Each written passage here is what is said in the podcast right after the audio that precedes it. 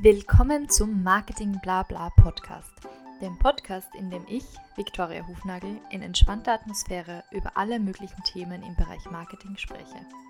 Ich freue mich sehr, dass ihr heute wieder mit dabei seid und wünsche euch ganz viel Spaß bei dieser Folge.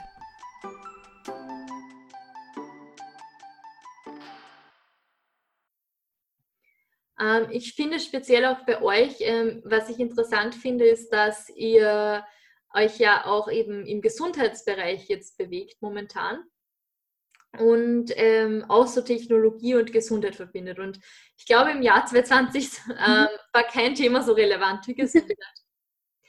äh, wie hat sich die ganze Corona-Krise auf euer Unternehmen ausgewirkt? Danke für diese wirklich interessante Frage. Ähm, also es ist so, dass sich das im Laufe des Jahres doch stark verändert hat, glaube ich. Ähm, Im ersten, also im ersten Lockdown, den wir ja in Österreich gehabt haben, also ähm, im März, war es zuerst so, dass ein großer Teil unserer Kunden ähm, wirklich on hold ähm, geschalten hat mit allen möglichen Projekten, Gesprächen etc. Also man muss sich halt vorstellen, dass ein großer Teil unserer Kunden sind ja Kliniken. Mhm. Ähm, Dementsprechend, wenn es da ein Problem gibt, ähm, ja, wie Corona, ist natürlich ganz klar, dass da mal wirklich äh, ja, Chaos herrscht und, und die Priorität natürlich nicht dabei liegt, dass man irgendwelche neuen Projekte oder innovative Projekte umsetzt, sondern geht es ganz klar einfach mal darum, das System aufrechtzuerhalten. Ähm, dementsprechend ist natürlich, sind wir in der Priorität ganz weit nach hinten gerutscht. Mhm. Also auch komplett verständlich. Ähm, das ist natürlich dann ja für uns auch schwierig, weil halt alles sehr stockend nur vorangeht. Auf der anderen Seite, indem wir ja eigentlich so zwei Marktseiten haben, ähm, bei den Privatpersonen ist es tatsächlich so, dass einfach das Bewusstsein für das Thema Gesundheit ähm, ganz ein anderes ist. Ja, also da wird einfach die Gesundheit und auch die Bedeutung des funktionierenden Gesundheitssystems äh, ganz anders geschätzt und bekommt einen ganz anderen ähm, Mehrwert gleich oder einen ganz, also ja, einen ganz neuen Wert. Und dementsprechend ist da einfach die, ich glaube auch die Bereitschaft höher, dass man seine Gesundheit in die Hand nimmt, dass man aktiv auch was macht. Ähm, das kommt uns natürlich dann auch wieder zugute. Ähm, ich würde sagen, mittlerweile ist es so, dass ähm, die Akzeptanz gegenüber Digitalisierung im Gesundheitswesen gestiegen ist. Also man hat, glaube ich, durch die Corona-Krise einfach gemerkt, ohne digitale Lösungen geht es nicht mehr. Also sei es jetzt die Art, wie wir kommunizieren oder auch äh, Homeschooling, wie auch immer. Also es ist jetzt überall, alle Meetings finden über Zoom, äh, Teams etc. statt. Also da, da kann man sich eigentlich gar nicht mehr wehren, dass man ähm, digitalisiert. Und das ist natürlich, dieses Bewusstsein ist für uns natürlich sehr positiv. Mhm. Ähm, ja, also das ist sicher ein, ein, großer Pluspunkt. Natürlich haben wir auch, wie alle anderen Unternehmen auch, ähm, leiden wir auch darunter, dass Sachen schleppender vorangehen, teilweise unsicher sind. Mhm. Ähm, ja, das, ja. Mhm. Und ihr habt jetzt auch schon ein paar User-Daten. Gibt es da irgendwie eine Tendenz, die sich zeigt, dass die App mehr von äh, jungen Leuten, eben der Gen Z, benutzt wird und dass da man davon eben auch schließen kann, dass da ein höheres Bewusstsein für Gesundheit da ist, beziehungsweise wahrscheinlich auch eine größere Offenheit für Technologie? Ähm, oder merkt ihr zum Beispiel, dass eben vor allem SeniorInnen ähm, die App mehr benutzen, weil die ja auch mittlerweile sehr aktiv eben auf dem Smartphone sind? Und ähm, vielleicht einfach äh, Gesundheit oder Krankheit mehr äh, Platz in ihrem Leben einnimmt? Mm, ehrlich gesagt ist es sehr durchmischt. Also ähm, wir haben wirklich Nutzer quer durch das Bett, also das wirklich von bis dabei, ähm, so wirkliche Tendenzen ähm, lassen sich eigentlich nicht erkennen, also wo es wirklich mehr mehr Bedarf gibt oder ähm, mehr Anklang findet. Also es ist durchwegs eigentlich sehr positiv. Ähm, was wir schon auch mitbekommen, sind eher ähm, persönliches Kundenfeedback zum Beispiel. Mhm. Also wenn uns, wenn uns zum Beispiel jemand eine E-Mail schreibt oder den Support etc., ähm, da ist uns aufgefallen, dass es vor allem eher Männer mittleren Alters sind, die mhm. uns anschreiben. Also haben genauso gut auch andere, äh, ja, andere ähm, Erfahrungen. Aber natürlich also, die, die sind, die euch kontaktieren, also dass denen mehr eine Tendenz. Genau, genau. Mhm. Genau, also da zeichnet sich definitiv eine Tendenz ab und was auch sehr interessant für uns zu sehen war. Ähm, wie gesagt, unsere App richtet sich unter anderem auch ähm, an chronisch Kranke, weil es einfach dann einen sehr, sehr großen Bedarf gibt und es nach wie vor eben sehr schwierig ist, seine Gesundheitsdaten da modern zu verwalten. Und wir sind ja, wie ich schon angesprochen habe, ähm, für iOS am Markt bis jetzt und die Android-Version kommt sehr bald. Ähm, das hat einfach, ähm, ja, das ist einfach in der Entwicklung ähm, zieht man meistens ein System vor, um Ressourcen zu sparen und zieht dann im zweiten System nach. Mhm. Ähm, das ist einfach beim Startup trotzdem auch äh, ressourcenbedingt. Und da ist es witzigerweise so, dass wir ganz viele äh, ja, ähm, Nachrichten bekommen haben, die mehr oder weniger uns darum gebeten haben, doch bitte möglichst bald die Android-Version rauszubringen und ähm, der Bedarf sei so groß und ähm, auch teilweise sehr persönliche Geschichten ähm, von Menschen, die wirklich einen sehr großen Bedarf haben und auch eine große, ja, einen großen Mehrwert in dem Produkt sehen. Und ähm, das ist dann wirklich wieder extrem schön. Also wenn man diese Rückmeldung vom Markt auch bekommt, ähm, dass im Prinzip das Produkt gewünscht wird. Ähm, für eben Android-Nutzer noch nicht verfügbar, aber bald. Ähm, ja, es ist da auch sehr schön zu sehen, dass das ankommt und ähm, dass es auch Sinn macht, was man macht. Mhm. Ähm, welche Rolle spielt für dich dieser Austausch mit den Kundinnen persönlich? Also du bist ja im Marketing dann wahrscheinlich auch, weil es ein Startup ist, für diese Kommunikation mitverantwortlich. Ähm, macht dir das Freude, macht dir das äh, viel Spaß oder auch diese Rückmeldung zu bekommen? Oder ist es eher was, wo du weißt, es muss halt erledigt werden? Ähm, ja. Ähm, also grundsätzlich finde ich es extrem spannend. Also ich finde es extrem spannend, weil ähm, man überlegt sich ja im Vorfeld ähm, hoffentlich meistens, was man macht. Ähm, in unserem Fall ähm, hat zum Beispiel sehr viel ja, sehr viel Marketingforschung ähm, gegeben, äh, wie man das Produkt entwickeln soll. Das heißt, es hat zum Beispiel Fokusgruppen gegeben etc. Und darauf basierend sind dann ähm, Funktionen entwickelt worden. Das heißt, man hat schon gewusst, was braucht der Markt denn ungefähr. Mhm. Ähm, und da ist es natürlich dann umso schöner zu sehen, dass es wirklich Anklang findet und, und auch Ideen der User ist interessant. Also wenn dann zum Beispiel kommt, hey, könnt ihr bitte auch die oder die Funktion machen oder wann kommt denn endlich die oder die Funktion oder äh, ich, für mich ist die App äh, so, ja, ganz nett, aber ich bräuchte unbedingt nur die Funktion, weil dann hat sie für mich einen Mehrwert.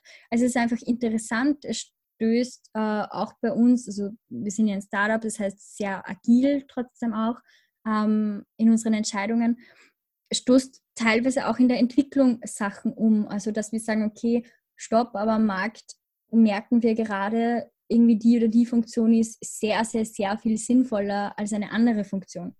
Ähm, und und schlicht, schichten da halt in der Entwicklung um. Mhm. Ähm, manches Mal ist es ein bisschen mühsam. das sind vor allem ähm, einfach Themen, die, ja, wo man sich oft denkt, dass das eigentlich selbsterklärend sein dürfte. Mhm. Ähm, das sind so Sachen, vor allem, ähm, also wir sind ja im, im, medizinischen Bereich tätig, unterliegen dementsprechend datenschutzmäßig den aller, aller, allerhöchsten Anforderungen, die natürlich auch überprüft werden. Ähm, also das ist ein unfassbarer Aufwand, äh, den wir da betreiben müssen. Wir haben ja auch einen Experten deshalb genau im Team um, um dem überhaupt gerecht zu werden. Also sonst, glaube ich, schafft man das als kleines Unternehmen fast gar nicht. Ähm, die Anforderungen mit DSGVO und so weiter sind unglaublich hoch. Ähm, und dann ist es zum Beispiel extrem mühsam, wenn du ähm, beispielsweise eine Bewertung bekommst, in der jemand schreibt, warum man sich denn überhaupt äh, ein, ähm, registrieren muss bei der App, also warum man überhaupt äh, mehr oder weniger ein ein Passwort eingeben muss, mhm. dass man reinkommt. Das sind einfach so Themen, wo man sich oft denkt, naja, es geht da halt trotzdem um Gesundheitsdaten. Dementsprechend tun wir alles dafür, dass wir die schützen.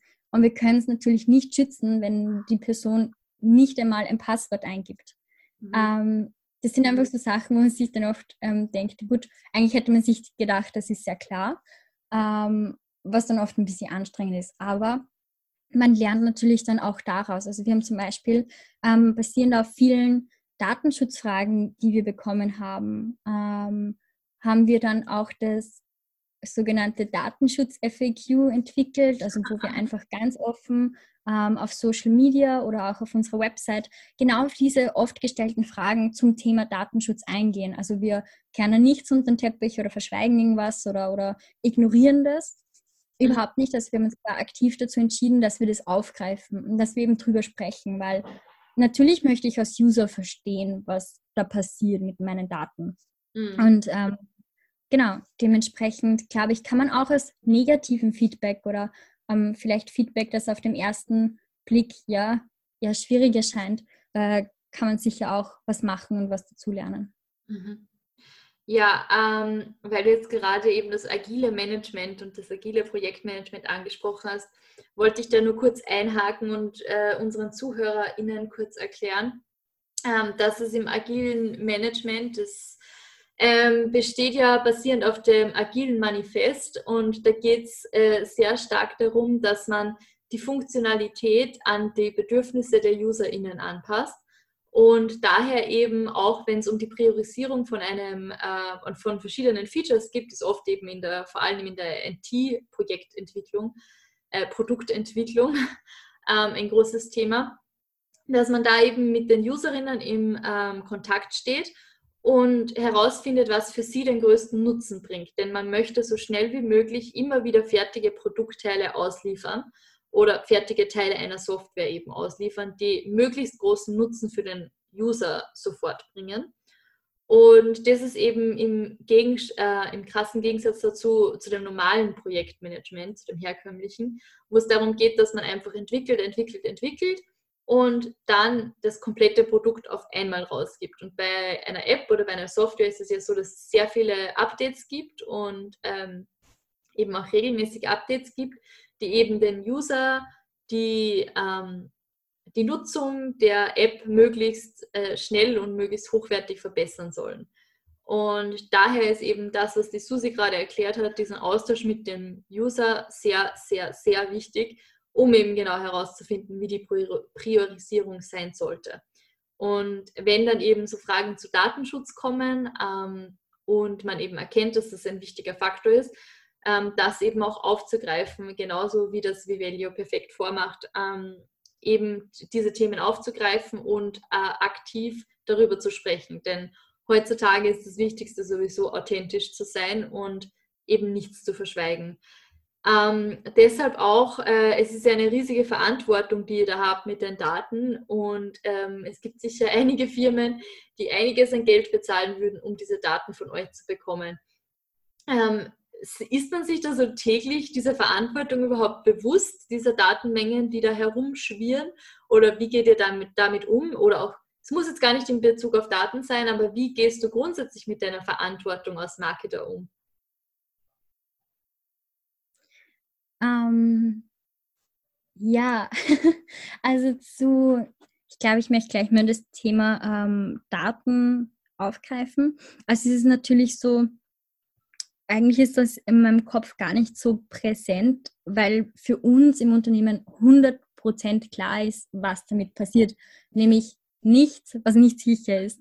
Also das ist einfach das absolute Credo und das absolute Minimum, äh, auf dem unser Unternehmen aufbaut. Das ist alleine aus rechtlicher Sicht so, ähm, ist aber auch aus Wertesicht bei uns ganz, ganz tief verankert. Also ähm, das geht so weit, dass wir einfach Kooperationen oder ähm, auch ja, ähm, Kunden ablehnen, weil es für uns nicht passt und weil es eben in diese, ähm, ja, in diese Credo nicht passt, weil allem voran geht es uns darum, dass die Daten sicher sein müssen. Also wir, wir wissen einfach, dass sollte das nicht so sein oder sollten wir da mutwillig äh, irgendwas verletzen oder wie auch immer, dass es eigentlich das Ende des Produkts wäre, wahrscheinlich.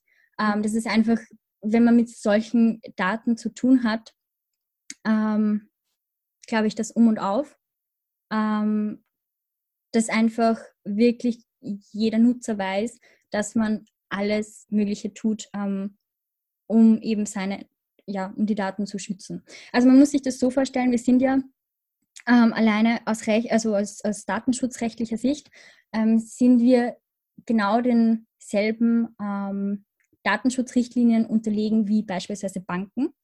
Also weil wir mit Gesundheitsdaten zu tun haben, ist es diese absolut höchste Stufe, ähm, wenn man so will. Ich muss ehrlich gestehen, ich bin jetzt kein Experte auf dem Gebiet. Wie gesagt, wir haben einen äh, absoluten Experten bei uns im Team ähm, und werden zum Beispiel, also zum Beispiel sind unsere Daten ganz sicher in einem Hochsicherheitsrechenzentrum, ähm, das zum Beispiel tausendmal sicher ist wie ein Mobiltelefon. Dass man, mhm. also wenn man Daten zum Beispiel auf einem Mobiltelefon speichern würde, ähm, ist es einfach so, dass man das unglaublich leicht hacken könnte, ein einzelnes Mobiltelefon. Wohingegen ein Hochsicherheitsrechenzentrum ähm, in der EU, also wo teilweise auch Regierungen ihre Daten speichern, ähm, ja, sehr, sehr schwierig ist reinzukommen. Also das hat den höchsten Sicherheitsstandard, der bei uns überhaupt möglich ist. Mhm. Ähm, außerdem ist diese externe äh, Auditierung immer ein Thema. Also wir werden immer extern überwacht, dass alles okay ist, es muss alles dokumentiert werden. Und man darf auch nicht vergessen, dass, ähm, ich muss ehrlich sagen, da bin ich zu sehr in der Materie, also bitte mich da nicht an irgendwelchen einzelnen äh, Einzelheiten aufhängen.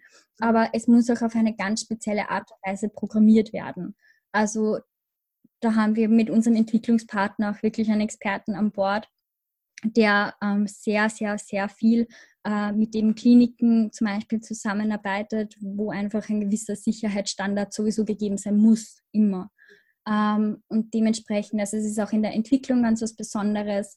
Ähm, gibt es dann mehrfach Verschlüsselungen etc. Ähm, da bin ich aber, wie gesagt, kein Experte. Also ja, also ein ganz großer Bereich und ich weiß einfach, dass die Leute, mit denen wir zusammenarbeiten oder die im Team sind von Anfang an, ähm, das sind Leute, die wirklich was drauf haben. Also die sind nicht umsonst in den Positionen, in denen sie sind und haben das geschafft, was sie geschafft haben.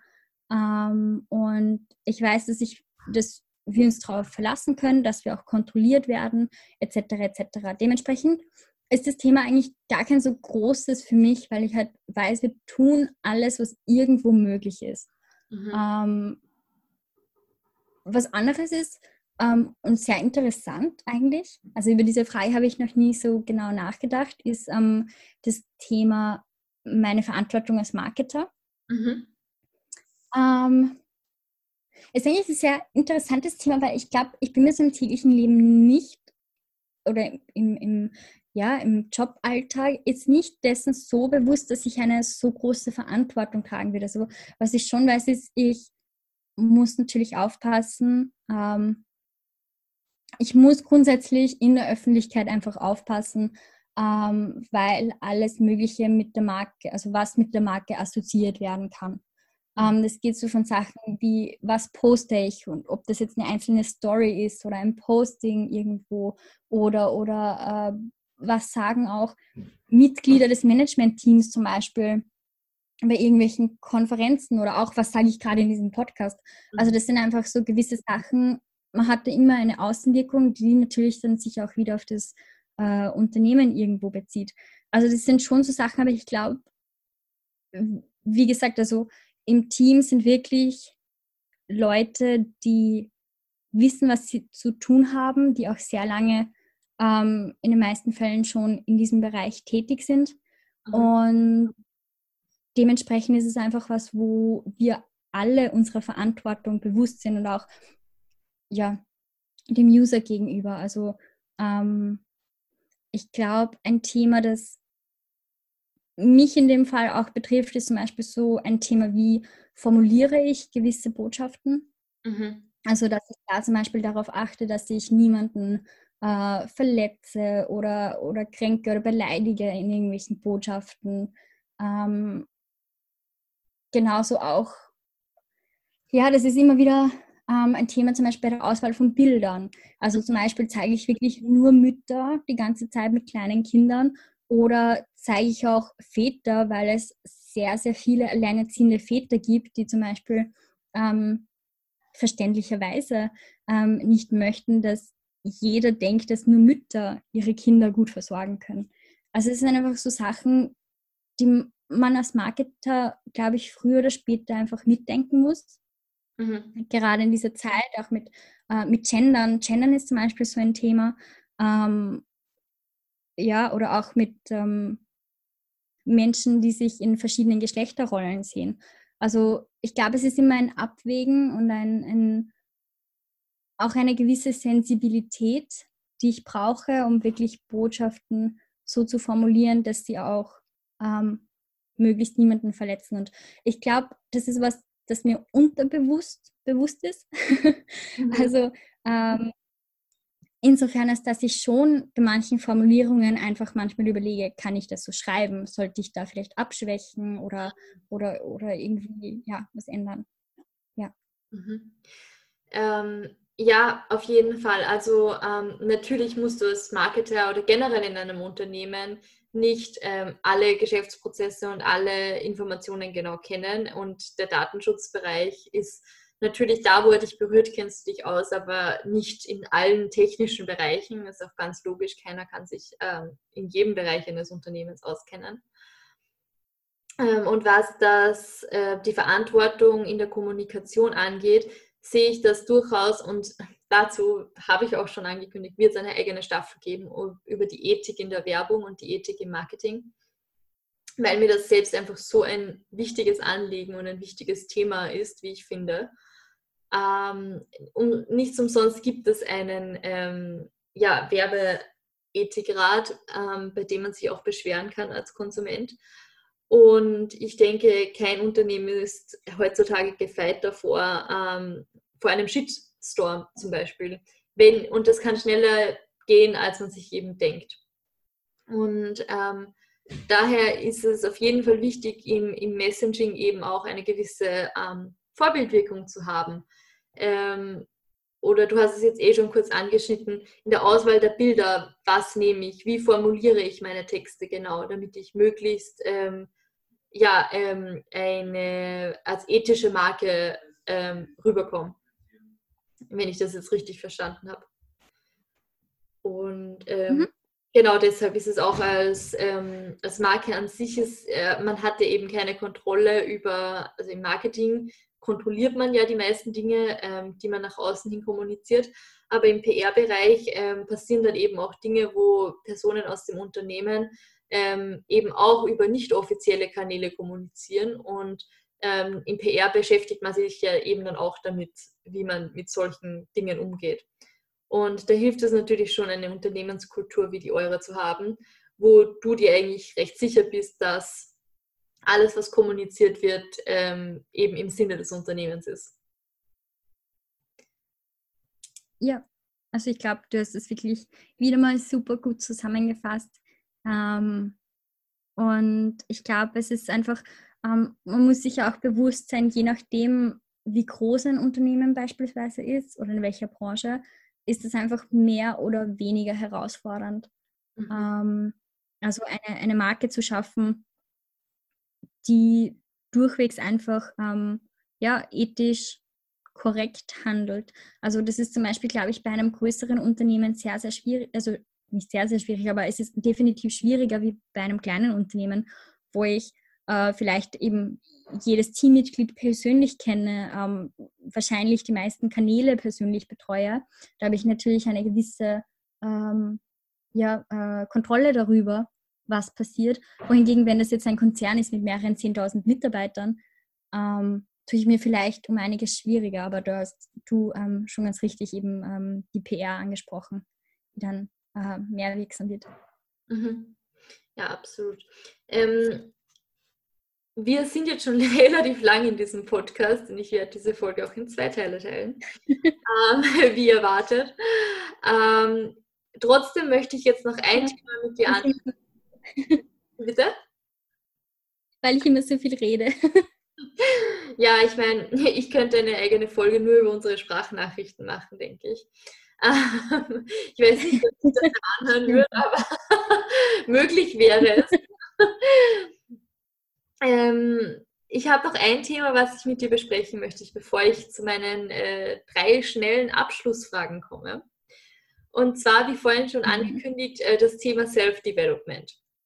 Ähm, ist ja bei dir persönlich sehr wichtig und auch, ähm, ja, äh, da würde mich eigentlich interessieren, ist das was, was du vor allem bei dir selbst merkst, also dass es einfach ein Thema ist, mit dem du dich viel beschäftigst, oder denkst du, dass grundsätzlich in unserer Generation ähm, Self-Development äh, eine große Rolle spielt? Ähm, also ich glaube, das Thema Self-Development ist in unserer Generation schon sehr stärker präsent ähm, als in vorherigen Generationen. Und ich glaube, das hat mehrere Gründe. Also zum einen denke ich, dass ähm, beispielsweise die Generation unserer Großeltern und Urgroßeltern noch mit ganz anderen Themen einfach beschäftigt war. Also dass es um Themen gegangen wie, äh, dass ich schauen muss, dass ich und meine Familie in Sicherheit bin oder dass ich genug äh, abends zum Essen habe. Ähm, dementsprechend ist dann natürlich nicht darum gegangen, wie, keine Ahnung, meditiere ich am besten, mhm. etc. Ähm, das ist, dass man zum einen und zum anderen glaube ich, dass in unserer Generation, ähm, wir haben es vorhin im Podcast schon mal gehabt, ähm, dass Informationen sehr viel leichter erreichbar sind. Das bedeutet, oder verfügbar sind. Ähm, das bedeutet ganz einfach, ich brauche nur auf YouTube gehen, das Thema Self-Development oder How to irgendwas oder How to be successful, How to be happy, whatever. Also da, es ist ja wirklich alles nur mehr einen einzigen Mausklick entfernt und dann bestelle ich mir, keine Ahnung, irgendwie ein Buch auf Amazon oder bei Audible höre ich mir das Buch direkt an oder, oder ich höre einen Podcast mhm. oder ähm, wie immer. Also ähm, ich glaube, es ist heutzutage einfach unfassbar einfach, sich äh, diese Informationen zu beschaffen und ist auch ein Hauptgrund dafür, mit dem, dass unsere Zeiten relativ behütet und sicher sind im Vergleich zu Vorgängergenerationen, äh, ähm, ja, der Grund dafür, dass es mehr ist. Ähm, ich glaube, wo ein Umdenken stattgefunden hat, ist auf jeden Fall die reine Produktivität oder Leistung, ähm, die, glaube ich, in der Generation vor uns ähm, stärker einfach ein Thema war, ähm, dass die in unserer Generation sich ein bisschen gewandelt hat in Richtung ähm, Sinnhaftigkeit. Also das ist ja auch immer wieder so ein Merkmal, dass man sagt, die äh, Generation ähm, Z ähm, ist eine Generation, die sehr stark nach Sinn sucht. Also zum Beispiel, dass, im, dass man im Job ähm, einen Job mit äh, Sinnhaftigkeit, hinter dem man wirklich steht, wo man das Gefühl hat, man macht einfach, was es wirklich äh, Spaß macht, was Sinn macht, was, was Zukunft hat, dass man das beispielsweise einem Statussymbol wie einem Firmenwagen oder einem höheren Gehalt vorzieht. Und das ist auch wirklich was, was ich in unserer Generation ähm, schon stark sehe. Und, und dementsprechend glaube ich, Self-Development war davor schon da, in der Vorgängergeneration. Aber das ist wirklich, glaube ich, mehr um Themen wie Zeitmanagement, Effektivitätssteigerung gegangen, wohingegen heute einfach der Fokus ein bisschen mehr auf ja, glücklich sein, wenn man so will, ähm, geschwenkt hat, was ja auch Self-Development sein kann. Mhm. Ja, ich denke eben, oft wird in Self-Development ja eher so eine Selbstoptimierung verstanden, wo es darum geht, leistungsfähiger zu sein oder schneller mehr Geld zu machen zum Beispiel, was ja eigentlich eher mehr so, so ich das jetzt verstehe, aber korrigiere, ich, korrigiere mich, wenn ich da falsch liege, eher so ein automatisches Outcome dann davon ist, oder? Mhm. Also ähm, ich möchte dich jetzt gar nicht korrigieren, weil es wenn du es eh ganz richtig gesagt hast, ich glaube, der Begriff Self-Development oder ähm, ja, das ist einfach ein unglaublich breiter Begriff, da kann ja alles drinnen sein. Also Self-Development bedeutet ja nur äh, Selbstentwicklung. Mhm. ähm, von dem her ist es zum Beispiel Self-Optimization äh, ist ja ähm, wahrscheinlich, also würde ich jetzt mal so sagen, ähm, ist ein Teilbereich der mhm. Selbstentwicklung. Und, und ähm, ja, wie du gesagt hast, also da geht es ganz stark um dieses mit diesen automatisierten Prozess und eben den Outcome der Produktivität zum Beispiel. Mhm. Und ich glaube einfach, dass diese Themen mehr die Generation vor uns, also die Übergänge zwischen den Generationen sind ja fließend. Also wir mit Jahrgang 1997 ähm, sind ja zum Beispiel auch genau an der Grenze mhm. dieser Definition. Und ähm, ich glaube einfach, dass in der Vorgängergeneration das noch ein Ticken wichtiger war, Produktivität etc., mhm. äh, als es in dieser Generation ist. Ja. Aber auch nach wie vor wichtig, glaube ich. Weil der Leistungsdruck etc. ist ja nach wie vor da. Und mhm. ich glaube, den spüren die Jungen auch. Würdest du das jetzt auch ähm, Self-Development ein bisschen als Luxusproblem ansehen? Weil du meintest zuvor eben, dass äh, Generationen vor uns eben hart arbeiten mussten und sich gar nicht das leisten konnten, sich über sowas Gedanken zu machen. Ähm, also Self-Development will ich jetzt nicht äh, als irgendwie Problem sehen oder so, in, oder, ähm, sondern einfach, es ist eine, eine, gewisse Einstellung oder eine gewisse Art zu leben, ähm, die damit einhergeht. Und ich glaube einfach, ja, es, es, ergibt sich einfach aus, aus den Umständen. Also ähm, natürlich, wenn ich, wenn ich zu essen habe, wenn ich in Sicherheit bin, ähm, etc., wenn ich, wenn ich äh, grundsätzlich den Rahmen einfach habe, um mich persönlich zu entwickeln, mhm. dann wird es natürlich überhaupt erst relevant. Also es ist ganz klar, dass wenn ich, ähm, es gibt ja auch so die Maslow'sche ähm, Bedürfnispyramide, die ist dir natürlich ein Begriff, schätze ich mal, ähm, die für die Zuschauer, äh, Zuhörer, ähm, also es ist, geht einfach darum, dass ähm, Bedürfnisse wie zum Beispiel äh, Hunger, Durst, Sicherheit grundsätzlich höhere Priorität haben und ähm, solche Bedürfnisse wie Selbstverwirklichung ähm, oder auch Prestigestreben, wie auch immer, dass die überhaupt erst relevant werden, wenn Grundbedürfnisse wie eben Sicherheit, äh, äh, Nahrung etc., wenn diese erfüllt sind. Und ähm, ich glaube, das stimmt einfach in gro zu großen Teilen, ähm, wenn man das jetzt so ganz stark vereinfacht. Ähm, natürlich ja, ist es überhaupt dann erst ein Thema? Ich würde es jetzt gar nicht so sehr Luxusproblem nennen, sondern einfach vielleicht formuliere ich es positiv und, und würde sagen, es ist vielleicht ein, ein Wohlstandsphänomen. Mhm. Ähm, also Marketing. ja, vielleicht. Na, also ich, ich würde einfach sagen, es ist eigentlich was Positives, dass der Mensch überhaupt ähm, Zeit hat, dass er sich mit sich selbst beschäftigt. Also es ist einfach eine positive Entwicklung und ich glaube, damit gehen ja auch äh, ganz viele Entwicklungen einher, die wir gerade erleben. Zum Beispiel ähm, dieses, ähm, diese Awareness für Mental Health Issues und ja. so weiter. Also ich glaube, das, das hat einfach keinen Platz in einer Gesellschaft, die ums Überleben kämpft. Also wenn ich tagtäglich damit beschäftigt bin, mich in Sicherheit zu bringen und Essen zu besorgen, werde ich wahrscheinlich nicht so viel Empathie auch anderen gegenüber aufbringen können. Ähm, ja, deswegen, ich, ich natürlich glaube ich, Self-Development äh, und so weiter ist ein, ein, Phänomen des Wohlstands oder, oder der Geborgenheit, Sicherheit, wie auch immer. Ähm, ist aber nichts Schlechtes. Also ich sehe das durchwegs positiv, weil ich auch glaube, dass es für die Gesellschaft oder für andere ähm, auch Vorteile hat, wenn man mit sich selbst im Reinen ist und ähm, man auch anderen gegenüber überhaupt äh, vielleicht Empathie aufbringen kann, wenn man für sich selbst ähm, ja, ein sicheres Umfeld geschaffen hat. Ja, ich habe das natürlich mit Absicht ein bisschen überspitzt formuliert, wissen wollte, was du dazu mhm.